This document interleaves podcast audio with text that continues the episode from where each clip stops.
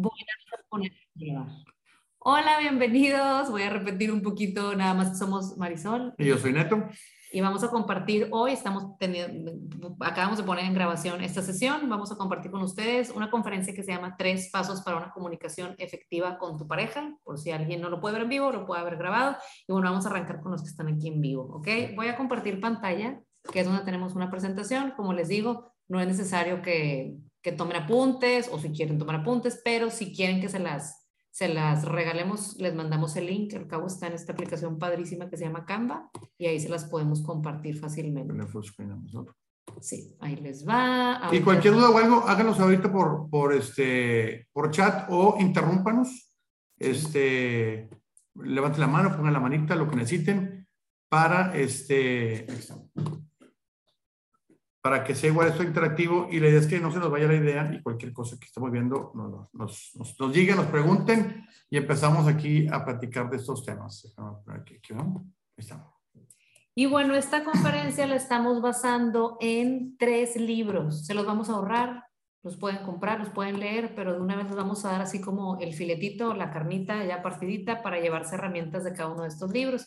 El primero es Los cinco lenguajes del amor, que quizá varios de ustedes ya lo conocen. Para nosotros fue el primer libro que leímos de pareja. Y me lo regaló una cuñada y lo dejé rumbado ahí dos años hasta que le dimos la lectura y que entendimos sobre No, y de hecho hay hasta retiros que hacen de, de varios días, o sea, de dos, tres días a veces hablando solamente de este tema, porque sí, a veces este, pareciera que todos hablamos el mismo lenguaje del amor y la verdad es que, este, pues sí, son cosas totalmente diferentes y nos ayuda a entender que nuestra pareja tiene predominante un lenguaje diferente al nuestro. Y no sabemos, y estamos perdiendo el tiempo. Y, y, definitivamente no te peleas por cosas que no sabes por qué te estás peleando, por qué te sientes que no te ponen atención. Sí. Este, Nada más por, vamos a contar el chisme de, de, qué pasó con nosotros, ¿no? Qué cosas descubrimos cuando leímos este libro y hicimos un test y el test también se los vamos a, a regalar por ahí. Existe en inglés y lo, lo, tenemos en español para ustedes. El segundo libro es el de los siete principios para hacer que un matrimonio funcione. Muy buen libro, es de John Gottman y John Gottman y su esposa son los creadores del Instituto Gottman y son así como los eh, gurús, gurús de, herramientas para matrimonios, tienen, bueno, ahora te los contamos más. Y el último es Comunicación no violenta de Marshall Rosenberg, que de ese libro sacamos una tablita de cómo tener una comunicación difícil o que sabes que puede acabar en pelea y no va a acabar en pelea porque nos regala cuatro pasos Marshall Rosenberg que la verdad los hemos, o sea, estas cosas las hemos puesto a prueba nosotros. Y no tenemos un matrimonio perfecto, pero sí le echamos un chorro de ganas y queremos seguir juntos. es que luego también. Sí, sí, no, perfecto nada, perfecto, este, no, no es perfecto, pero sí, eh, eh, yo creo que son herramientas muy prácticas y esta comunicación no, violenta, definitivamente te digo que, que la puedes usar en, en, no nada más en tu relación de pareja, sino con tus relaciones personales, con tus hijos, en el ambiente laboral. O sea, sí, sí te da una, una diferencia en, cómo, cómo abordar estos temas y cómo comunicarnos correctamente. Hoy nos pasó con nuestra hija también un caso así muy particular y, pues sí, efectivamente es cómo utilizas esa forma de comunicarte sin que la otra persona se sienta agredida y en ese aspecto también que sea todo con respeto, nada más que sí la forma de comunicarnos va vamos a pasar son cuatro claves ahí que van a ver donde en estas clavecitas, siguiendo este caminito de cuatro claves, llegamos una, a, decir exactamente lo que queremos decir, pero de una manera, este, ahora sí, no violenta. Sí, está bien padre. Y tenemos la, también la fortuna de compartir una herramienta para parejas que se van a casar, se llama Focus. Si alguien la conoce, este, por aquí díganos. Focus es una herramienta que se da aquí en Nuevo León por la Arquidiócesis de Monterrey porque para los que no sepan, Nuevo León, desgraciadamente, somos el, estado con mayor número de divorcios. Entonces, esta herramienta, eh, lo que hacemos nosotros como facilitadores es que el novio y la novia, de hecho, lo hizo Katy, Katy antes estaba aquí, ¿se acuerdan? Antes que Alma, ella hizo focos. Entonces, lo que haces es que hace un cuestionario completo el hombre, la mujer y después en tres, cuatro sesiones con unos facilitadores, platicas de aquellas preguntas en las que salieron como con respuestas disparejas, ¿no? Entonces, son herramientas que desde antes de casarte puedes encontrar para llegar más listo al matrimonio. Pero si no las tomaste. Y si no llegaron a tiempo. Pues ya vale. Ah, no, no, hay mucho. Eh, fíjate, eso siempre decimos cuando hablamos con papás, de que oigan, hoy más que nunca hay herramientas para poder prepararnos mejor, autoconocernos. Que no me gusta leer el audiolibro, el podcast, el esto, el otro. Y por eso admiramos mucho que estén ustedes hoy aquí. Quiere decir que tienen ganas de, tener herramientas para, para estar mejor. Y empezamos con el paso uno, que son los cinco lenguajes del amor, de Gary Chapman. Y le avanzo un poquito. Dice, y necesitamos amor desde antes de enamorarnos. Y lo volvemos a necesitar durante toda nuestra vida. Entonces, pues sí, te cuenta que, que la palabra enamorarnos ya viene entre comillas, ahí entre comillas, porque siempre el, enamoramiento nos, nos ciega. ¿sí? Entonces, eh, por eso decimos, tenemos, el amor tiene que nacer desde más adentro que solamente eh, que cumpla una necesidad. Entonces, eh, ahora sí que vamos a necesitar el amor, ya sea de pareja, de nuestras familias, de todo. Entonces, este, por toda nuestra vida, la persona que diga que puede vivir sin amor y puede vivir solitariamente, este, pues ahora sí no lo dice uno, lo dice la ciencia, que no es, que no es sano. O sea, no es, no, el, ser humano no nació para vivir en, en manera solitaria. Y hay un estudio padrísimo que ojalá tuviéramos más tiempo, pero si lo quieren investigar, es un TED Talk lo pueden buscar como el estudio más largo de la historia en TED Talk y habla de que siguieron a 600 hombres en Estados Unidos durante toda su vida. Entonces, los científicos que empezaron... Su vida estudiante, profesional. Ajá, hasta adultos mayores. Y lo que encontraron, bueno, el científico que da este TED Talk dice, yo estoy ahorita en esta investigación, pero científicos antes que yo, que ya murieron, empezaron este estudio. La cosa es que al final descubrieron que lo que mantuvo a los hombres con más longevos, con más, eh, eh, pues más, más sanos mentalmente, más contentos con su vida, eran personas que habían tenido relaciones estrechas con alguien y eso lo puedes hacer en pareja. Comenzamos. Déjame un chiquito esto para podernos ver. Entender los cinco lenguajes del amor y aprender a hablar el lenguaje principal del amor de tu esposo, de tu esposa, de tu pareja, puede afectar totalmente la, conducta de él o de ella o tu propia conducta. Las personas se comportan en forma diferente cuando sus tanques del amor están llenos o cuando están vacíos. Y, el tanquecito del amor es algo también muy, interesante, este, donde hay hasta cuentos, un cuento muy bonito que llama Have you filled your bucket today? que si te han llenado la, la, la cubeta el día de hoy, donde analiza que a veces nosotros estamos dando a las demás personas Estamos participando y está soltando un poquito. De, imagínense que tenemos un cubito o una tinita de agua, ¿verdad? Este, entonces, cada quien estamos dándolo. Entonces, necesitamos a veces que nos llene nuestro propio tanque. Entonces, lo vamos a ver ahorita también adelante con Goldman, donde tienes que tener esas interacciones positivas para que uno se sienta, ahora sí que llenando su tanque de amor. Ahorita lo vamos a ver con más detalle más adelante. Sí, lo vamos a ver más adelante. Y estos son los cinco lenguajes del amor, quizá ya los conocían, no está de más recordarlos y encontrar, eh, descubrir cuál es el que a ti, ese lenguaje del amor, te hace sentir amado. Uno es palabras de afirmación, tiempo de calidad, recibir regalos, actos de servicio y toque físico. Y este es un, es un libro súper interesante porque eh, primero te hace un test, decir, aquí, ¿a ti qué te gusta más? O sea, ¿qué prefieres? Que el día del amor y la amistad te, te den un regalo, por ejemplo, te lleven flores, o mejor que se vayan a platicar un, a un parque, por ejemplo. Eh, me gustaría mejor... Eh, que me sacara la basura mi esposo. Que hoy, sí, que hoy hace hiciera todas las vueltas de las niñas mi esposo, ¿verdad? O realmente, oye, vamos a tener una noche romántica y, y etcétera. O sea, entonces esto a veces nos hace un test donde eh, cada persona lo llena de manera individual y te sale un lenguaje del amor predominante. Entonces sales, por ejemplo, sale un predominante, eh, eh, imagínense, a mí me sale predominante el tema de tiempo de calidad y luego me sale palabras de afirmación. Y aquí lo interesante es que a mi pareja le puede salir predominante recibir regalos. Y actos de servicio, o sea, entonces aquí lo importante es entender que lo que nosotros pensamos que es el lenguaje del amor de la pareja, probablemente es el, mío. Sí, sí, Voy a ventilar, voy a ventilar nuestro, ¿qué nos pasó a nosotros? Eh, cuando leo este libro, yo, ay, vamos a descubrir cuál es tu lenguaje del amor y cuál es el mío. Vamos a cumplir 18 años de casados. Entonces yo tenía 23 cuando me casé y Neto tenía 27. 27, tú, ¿verdad?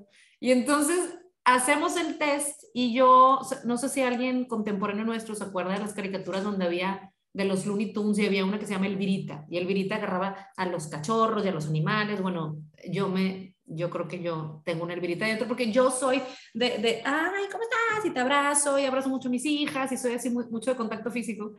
Y Neto sí también, pero Neto siempre me pedía, Neto es foráneo, este, yo soy de aquí de Monterrey, y cuando éramos novios siempre me pedía que lo acompañara. Es que voy a Home Depot, me acompañas. Es que voy a acá, me acompañas. Y yo decía, pues mejor ve tú, para yo aprovechar el tiempo y seguir haciendo tal cosa.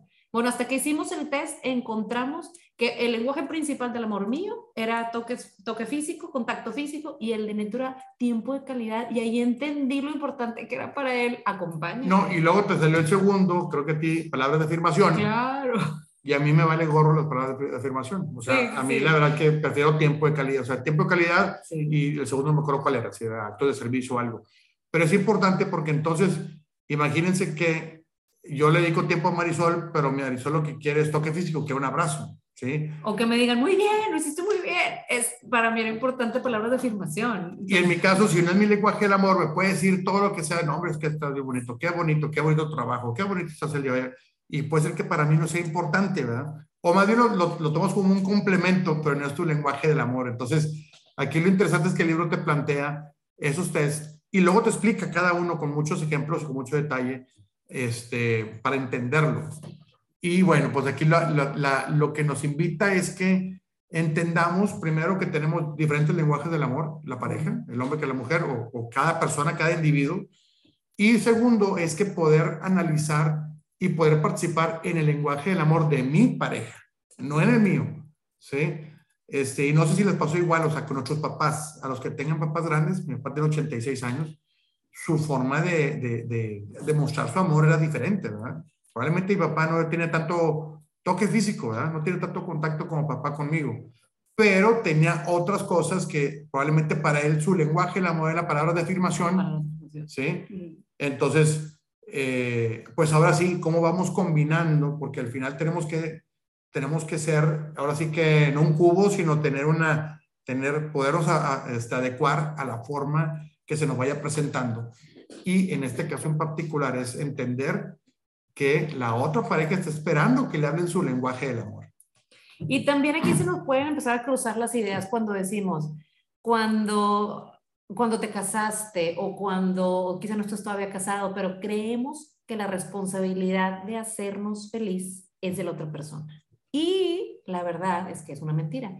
Si yo, Marisol, no practico el autocuidado, me apapacho, me quiero, me hablo bonito, o sea, si yo no empiezo a quererme yo y hacerme feliz, es muy difícil que el otro, por más lenguajes del amor que practique conmigo, lo pueda lograr. Pero, ah, ¿cómo ayuda?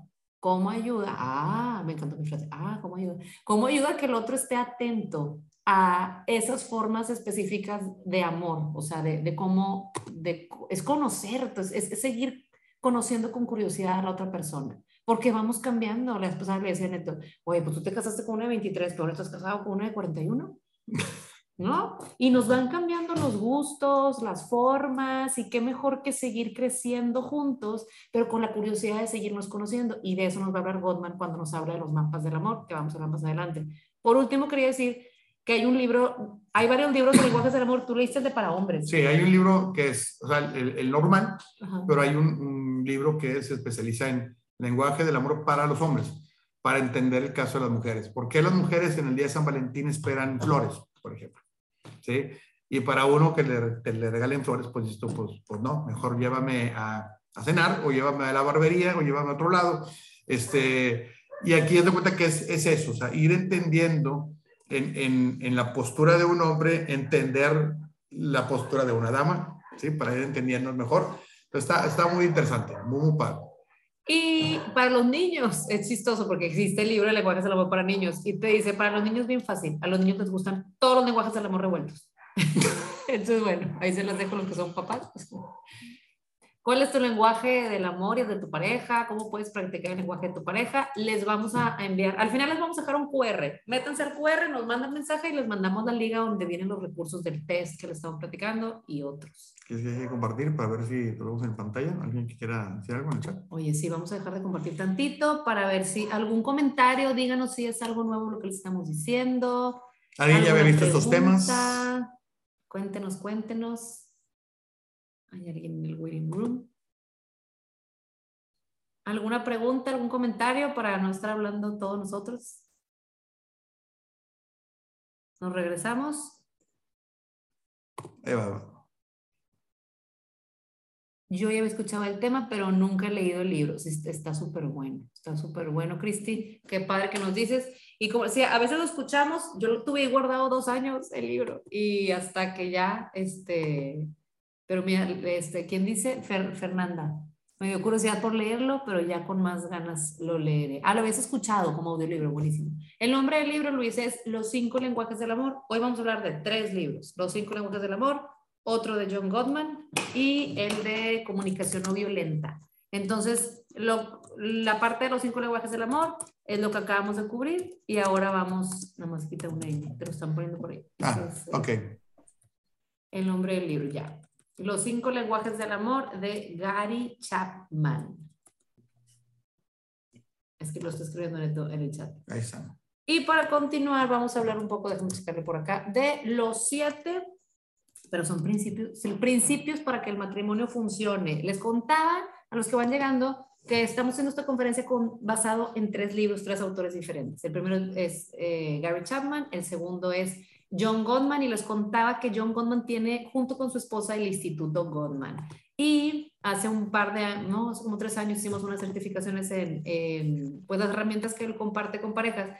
Y fíjense que ellos se presumen o se jactan, como se dice, que ellos pueden asegurar, saber, o sea, predecir, predecir si una pareja va a continuar unidos o no, según la observación que puedan hacer de ellos por 10 minutos. Ya ven que los psicólogos tienen estas... Sí, dale para adelante, te voy a modificar la orden de compra. Ay, creo, este, yo, yo le ayudo bien.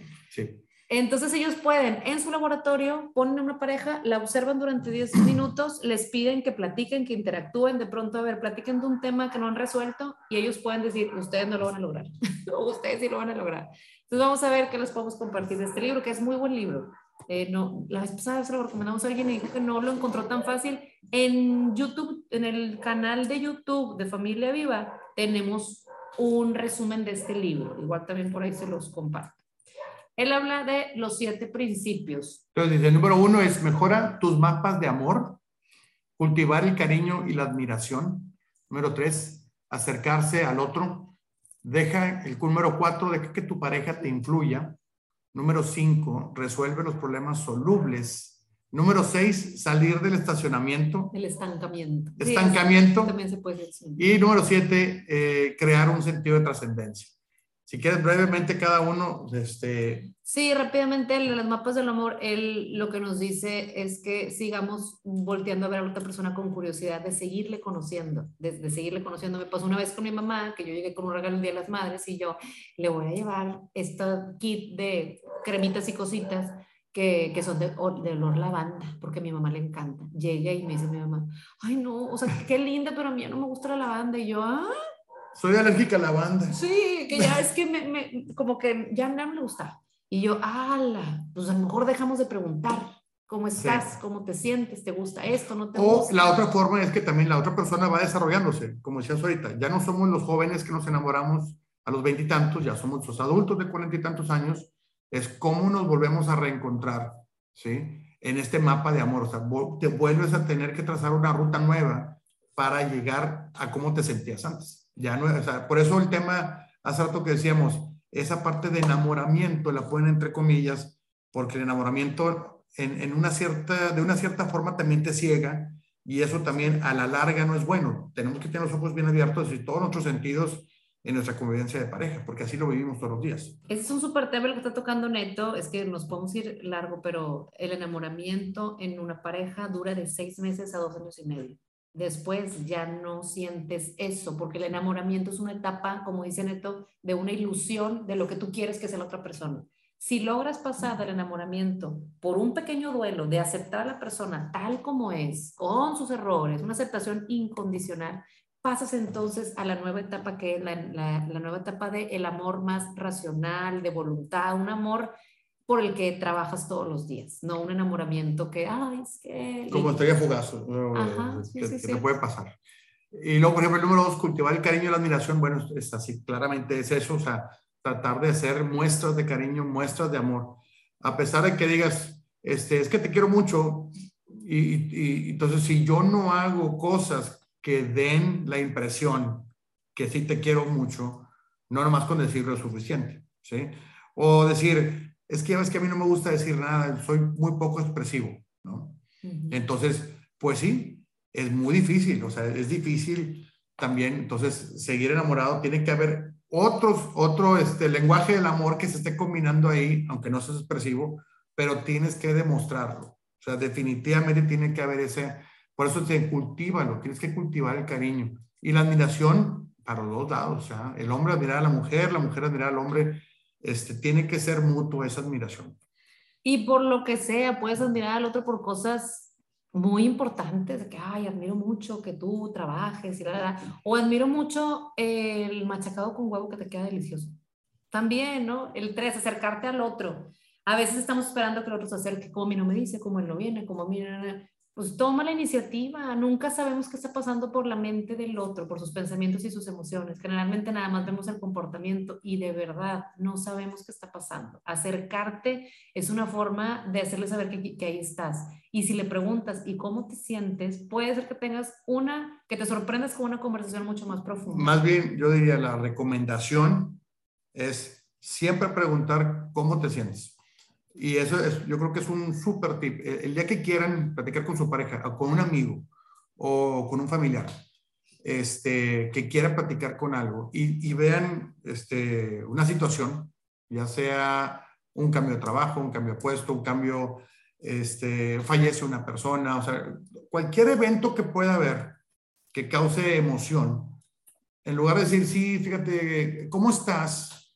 Pues muy ambiguo, ¿no? Entonces, inténtelo. Cuando hagan un, ¿cómo te sientes? Cambia todo, cambia, cambia todo. Eh, número cuatro, deja que tu pareja te influya. A mí me queda claro, eh, por ejemplo, cuando nos casamos, un tip que me lo dijeron es que eh, el, el, agua, el agua cuando te casas nunca va a estar caliente ni fría, siempre va a ser tibia. Entonces, imagínense que el hombre es el agua caliente y la mujer el agua fría o viceversa. Ya cuando te casas, siempre va a estar mezclado. Probablemente a veces esté un poquito más caliente, un poco más frío, pero siempre, siempre, siempre va a estar tibio. Entonces, hay que dejar que nuestra pareja nos influya. Si nos casamos con amor y es para hacer cosas mejores, algo bueno va a venir. Y el 5, resolver los problemas solubles. Eh, este autor, John Goldman, habla de que hay problemas solubles, o sea, que sí se pueden trabajar. Y hay problemas que van a ser para toda la vida. Dice, hay problemas que no vas a poder cambiar. O sea, trata de identificar si tienes problemas con tu suegra, no lo vas a poder cambiar. Y lo que no puedes cambiar, nomás tienes que, tienes que aceptar que así va a ser, ¿verdad? Más bien tienes que tú hacer tu proceso interno para decir, bueno, así, así me tocó vivir, así tengo que hacer los que no puedes cambiar. Sí, a lo mejor si tu esposo es piloto de avión, oye, pues esa es su carrera y a lo mejor yo no voy a poder cambiar el que esté volando en un avión gran parte del tiempo, o como les decía el ejemplo de la suegra, pero hay problemas que sí son solubles, son problemas perpetuos y problemas solubles. El 6, salir del estancamiento. Mm, el día de mañana en nuestra cuenta de Facebook y YouTube vamos a tener una, una, entrevista con una amiga que se dedican a esto también como pareja, se llaman Matrimonios por Siempre en redes sociales. Y estábamos platicando de qué íbamos a hablar mañana. Y parte de salir del estancamiento, ella hablaba de que a veces es como un elefante en, en, en, en el cuarto. O sea, imagínate que, que, llega la noche y siempre va, va a haber un tema del que es difícil hablar y piensas que callándolo se va a poder eh, arreglar solo. Y dice, ya no, va creciendo. Es como un elefante. Hasta el día que decides sí hablar del tema y, buscar que tenga una solución, sales de ese estancamiento. Pero muchas veces nos quedamos estancados en la relación porque no salimos del problema, no nos atrevemos a tratar. Y el último, crear un sentido de trascendencia. Lo platicábamos hace poquito con una pareja que estamos viendo y, y les decía, sí hay que trabajar en ustedes, sí, todo esto, pero trabajen en ustedes a nivel físico, emocional, espiritual, pero nos estamos hablando olvidando de la parte de la trascendencia, de ¿y para qué estamos juntos? Y si mañana nos vamos, ¿qué estamos dejando? ¿Estamos poniendo un granito de arena en el mundo? Está bien bonito hablar de eso y de eso también se habla en Ikigai. En, después hablamos de, de Ikigai, que es para buscar tu propósito, es un método este, oriental. Y una de las preguntas que te hace es esa, ¿qué necesita el mundo? Entonces, ¿qué necesita el mundo de ustedes como pareja? Está bien interesante. Nosotros nos la hicimos y acabamos haciendo este proyecto. sí, sí, sí, o sea, porque no todo, no todo es el dinero, no todo es la parte social, no todo este, es tener hijos, o sea, hay muchas cosas y hay que encontrar esa parte, cuando, cuando busca esa parte que, ¿qué más le voy a dejar al mundo? ¿Qué más voy a hacer por la, ahora sí que, este, humanidad. por la humanidad, ¿verdad? Eso eh, te empieza a cambiar la cabeza totalmente, totalmente. Eh, este es de Godwin, el matrimonio no consiste únicamente en educar a los hijos, dividir tareas y hacer el amor.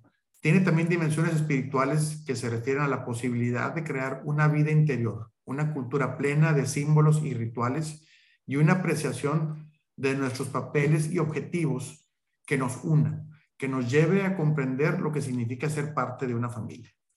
Y es que no es fácil y nadie, ojalá y cuando decidas vivir en pareja o, o te decidas casarte pueda haber como una certificación para lograr vivir en armonía en pareja. Tú hizo 9000 de la pareja. hizo 9000 de la pareja porque no está fácil. Cada quien venimos cargando con nuestro propio morralito de experiencias previas, de traumas, de frustraciones, de miedos, de inseguridades y difícilmente nos atrevemos a hablarlo. Hay una autora que nos encanta, se llama Brene Brown y en Netflix tiene un documental, tiene muchos libros. Ella habla sobre el tema de la vulnerabilidad de una forma maravillosa. Si la quieren buscar, se las dejamos ahí de. No, y se, y se habla, por ejemplo, también, eh, el autor que habla también que el, matrimonio es como una empresa, ¿verdad? Es una empresita pequeña Ay, sí. que tienes que trabajarlo de esa manera. Entonces, por ejemplo, hablas de el temas libro de. se llama The Compound Effect. de compound pero ahorita, effect. tío, ¿cómo se llama el autor? Porque hablas de decir, hay una cultura plena. Imagínense igual, en su empresa hay una cultura de trabajo, ¿sí? Hay una cultura de cómo llevarse dentro de la empresa, de cómo comunicarse, ¿no? Y luego tenemos la parte de símbolos y rituales. ¿Qué significa? Bueno, pues fíjate que igual a alguien cumpleaños y le damos un pastel o se tiene el ritual de, ¿sí? Cuando pasa esto, cuando llegamos a las metas, cuando cumplimos ciertos objetivos. Bueno, eso mismo tiene que ser en la pareja. Nos tenemos que llevar, ahora sí que nuestra visión y nuestra misión, así como la tenemos en nuestra empresa, en nuestros, en nuestros trabajos, también en la empresa. Y para poder llegar al objetivo, igual que en una, una tarea en la empresa, tienes que ir sumando paso por paso para poder llegar a eso. Entonces es bien, bien interesante para que también es, es otra forma de ver también nuestra vida familiar, nuestra vida de pareja. Y es este libro que dicen, se llama Compound Effect de Darren Hardy. Darren con R, Hardy con H, Y. Y sí, y él habla cómo con su pareja, con su esposa, tienen estos acuerdos de una vez a la semana, eh, de preferencia los domingos, hacen como una plática profunda de ver cómo nos fue, este, cómo va a estar otra semana, qué podemos mejorar, un poquito de feedback. Hacen una vez al mes una como una salida en pareja, pero como Diferente, extraordinario, algo diferente. Hoy vamos a ir a conocer teatro con obras cortitas, vamos a ir a, ellos viven en un lugar en Estados Unidos donde pueden ir a remar y, y cada seis meses buscan hacerles una escapada de pareja, sí o sí, como sea, aunque sea aquí a Villa Santiago, pero buscan hacerlo. Pero luego aparte cuentan sus interacciones positivas, o sea, van, van teniéndole como si fuera un marranito del amor, cuántas monedas le estás echando al marranito, como decíamos ahorita, de, de, de fomentar el cariño y la admiración, es lo mismo, es cómo le vas llenando el, el bucket o el marranito, ahora sí que con estas interacciones positivas. Así es, y vamos a continuar con la casita de Gottman. Eh, por eh, cosas, o sea, por, por, el tiempo que tenemos, no podemos verla toda, pero sí queríamos un acercamiento que, que tuvieran ustedes con esta figura, cómo la maneja el mismo autor de, del segundo libro que les recomendamos. Y es la casa de una relación sólida. Si le googlean, la van a encontrar. Hay muchas casitas de la relación sólida de John Gottman. Y nos gusta mucho cómo, además de, los, de construir los mapas del amor de los que hablábamos, eh, es, es, un, es un tema importante de seguirte conociendo, seguir preguntando, seguir hablando de y, cómo estamos, ¿no? Eh, como pueden ver, eh, están también por aquí cultivar la admiración, acercarse al otro, del que ya hablamos, la perspectiva positiva. Todos los siete, los siete hacia, hacia como, ahora sí que de lo más básico, que viene siendo construir los mapas de amor hasta crear un sentido de trascendencia, ¿sí? Como igual lo podemos ver como una pirámide o la parte que va hacia arriba. Y los pilares de los lados, que es el tema de confianza y compromiso. Confianza y compromiso se dice bien fácil, pero hay parejas que ya desde novios, mm, no le voy a decir cuánto me gasté en tal cosa para que no se vaya a enojar y entonces mejor este guardadito que dejo por acá, Dios santo, es, complicado. Si en lo pequeño eh, no nos tenemos la confianza de decir unas cosas, pues ya se nos va a ir haciendo más fácil cada vez poder mm, eh, dejar de contar algo o mentirillas piadosas y no construye la confianza y es uno de los principales pilares. Y el otro es el compromiso, o sea, me comprometo contigo a serte fiel, a estar ahí, a que cuentes conmigo y a veces damos por sentado que el otro va a estar ahí siempre y se va diluyendo el amor. Si trabajan en su matrimonio un poco cada día, harán más por su salud y longevidad que si fueran a un gimnasio. O sea, ya. ahora está el gimnasio. En el gimnasio, no, no es cierto. Es muy importante el ejercicio también para la salud mental. Pero es verdad, si tú vives en un ambiente, en casa, con tu pareja, en el que te sientes motivado, amado, contento, tranquilo, tu cerebro a nivel neuronal te va a hacer que te sientas. Y tu cerebro va también a sacar menos este, toxinas, ¿verdad? Ajá, menos cortisol. Cortisol y todo, o sea, todo va ligado a, platicamos con una persona que también, este, que si la colitis, que si no, lo que tienes, este, viene mucho de la parte del cerebro, cómo nos sintamos. Entonces tenemos que buscar la forma de sentirnos tranquilos y cómodos y ahora sí en un ambiente de confianza y amor en nuestra propia casa, porque si no, imagínense, o sea, con todo el estrés del trabajo, con el estrés del tráfico y todo, llegar a la casa todavía a meterle más, de verdad que sí, sí perjudica. Y como dice, no, cómo trabajar en tu matrimonio. Pensamos que, que trabajar es suficiente porque ya trabajo en una oficina.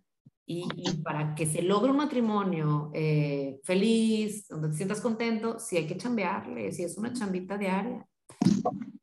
Y bueno, los vamos a mandar también en ese link que nos, que nos pidan. Eh, es un jueguito de preguntas. ¿Para qué? Para conocer mejor a tu pareja. Vamos por el tercer cuento, que es el último tip, es la comunicación no violenta. Este no es John Goldman, yo lo puse mal, es Marshall Rosenberg. Prometo cambiar el nombre de aquí abajo para mandarles la, la presentación con el nombre correcto. Y esta es una tablita sencillita que empieza por observación, luego sentimientos, luego necesidad y luego petición. Si quieren, vamos a, a presentárselos en otra filmina. Filmina. Ahí se, ahí se me. Ya no existe la filmina. En otro slide. ¿Verdad? Muy bien. la filmina. Ay, luego Neto se lleva de nuestras conferencias chistes. De que hoy pareció que estaba dando noticias. ¿Cómo dije? O sea, por supuesto, algo así dije y se Bueno, este, el primero es observación, el segundo sentimiento, necesidad y petición, y Neto tiene un muy buen ejemplo. Y vamos a un ejemplo que, que, que a veces es muy común, y, y, a ver si, si alguien se siente relacionado con eso, bueno, pues ahorita a rato levanta la mano y nos comenta al respecto. Pero, por ejemplo, imagínense que yo llego a la hora de comida, ¿sí? Y yo traigo mi celular y estoy hablando por mi celular, ¿verdad? Entonces, eh, mi esposa... Pero imagínense que lo hace, que lo, que lo hiciese. Lo hiciera seguido. todos los días. Fíjate que todos los días llego yo con el celular y a la hora de comida estoy en el celular hablando de trabajo, de lo que sea, y estoy aquí hablando y eso hace que Marisol se sienta mal y luego ella se enoje y me diga otra vez, otra vez en el celular. Híjole. Sí, lo normal sería decirle, no manches, otra vez con el celular, pero mira, aquí están las niñas, o sea, es que siempre es lo mismo, ya con el celular, qué ansia. Eh". Entonces, y luego yo de manera digo, ya, déjame, y yo me voy a un cuarto o me salgo, ¿verdad? Entonces haces un conflicto que a veces comúnmente nos pasa, ¿verdad? Y al final terminamos todos enojados, no arreglamos el problema porque seguimos hablando el celular y se sigue enojando la pareja y se sigue repitiendo otra vez el ciclo igualito, igualito. Y ahora, ¿quieren conocer un método para que no acaben enojados en cuatro pasos? Pues ahí les va. Lo que nos dice Marshall Rosenberg es que empecemos hablando de observo que, y te vas a sentir raro hablando así, pero lo que nos dice sería que yo le dijera, Neto, observo que cuando llegas a comer a la casa, eh, estás haciendo llamadas en el celular. Solamente está ahí. No juzgo, no le digo tú nunca, yo tú siempre, yo nunca. No, o sea, es dejamos fuera la los juicios, cero juicio. Y después el ejercicio es conmigo y yo me tengo que preguntar, ¿qué es lo que siento cuando él está en el celular? Y entonces lo digo. Observo que cuando llegas a casa estás en el celular, entonces yo siento frustración, tristeza, eh, me siento sola, no sé, algo así. Y luego tratas de hacer un, una, ¿cómo se dice? Un análisis más profundo de ese sentimiento y entonces hay que tratar de encontrar qué necesidad tienes, Marisol, detrás de ese sentimiento de tristeza y frustración. ¿Qué necesitas? Y te das cuenta que quizá es algo bien sencillo, que sabes que es que tengo cosas que platicar contigo y necesito tiempo, quiero que me escuche, necesito estar contigo, te extraño. Yo creo que hasta aquí la otra persona estaría así, atento a lo que estás diciendo, porque estás hablando de tus sentimientos más profundos como en buena onda. Y el último paso es la petición, es decirle, ah, sé que, o sea, sé que está complicado para ti dejar el teléfono, quizás tres cosas importantes, pero ¿por qué no se me ocurre que pongamos un timer? 10 minutos sin celulares para empezar. ¿Cómo ves? Y hasta ahí es el ejercicio que hace la persona, o sea, la persona uno. Que aquí lo importante es que tiene que haber la interacción de la persona dos. Claro, ahora neto, mira, aquí está la tablita por favor, necesito el feedback de tu lado. ¿Tú qué dirías? Y la persona uno, cuando habla, la persona dos este, recibe sin hablar, es lo óptimo, ¿verdad? Entonces, la persona dos, en mi caso, puede decir, ok, yo observo que cuando estoy hablando por el celular, tú te estresas mucho y, te, y, te enojas. De hecho, veo que te molesta mucho si ni siquiera sabes de qué estoy hablando. ¿sí? Entonces, vuelvo a lo mismo. Yo siento que que cada vez que yo siento que, me ¿cómo me siento? Me siento amenazado, me, puedo sentir presionado. Este, presionado, me puedo sentir observado, juzgado, ¿sí? Y lo que yo necesito es, ahora sí que tengo que contestar ciertas llamadas importantes, tengo que estar disponible. no tengo que estar disponible para todos, pero probablemente necesito estar disponible de alguna manera eh, para en caso de que sea algo importante. O sea, puede ser que lo que necesites sea como que me relaje tantito. Que no, necesito yo, no, necesito yo tener un poquito de acceso a la comunicación. Imagínate que son llamadas del trabajo, y tú tener un poquito de acceso a mi comunicación. Sí, y si te sientes presionado, puede ser que digas, pues necesito sentir la libertad, como dices, de tener esa accesibilidad a poder contestar alguna que sea importante. Y tu petición, Entonces, mi petición sería, este, me parece bien el decir, oye, eh, dejemos los celulares un tiempo. Mi petición es que nada más tuviera abierto, por ejemplo, el, mi chat.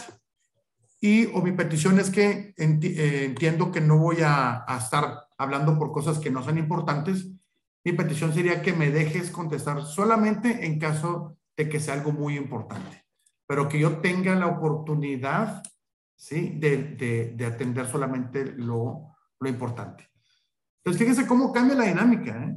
Porque definitivamente al decir cómo, o sea, cómo me siento, yo creo que es lo más difícil, porque a veces podemos ser muy buenos para hablar para afuera y decir, criticar y todo, pero es muy diferente, es muy difícil empezar a pensar cómo me siento.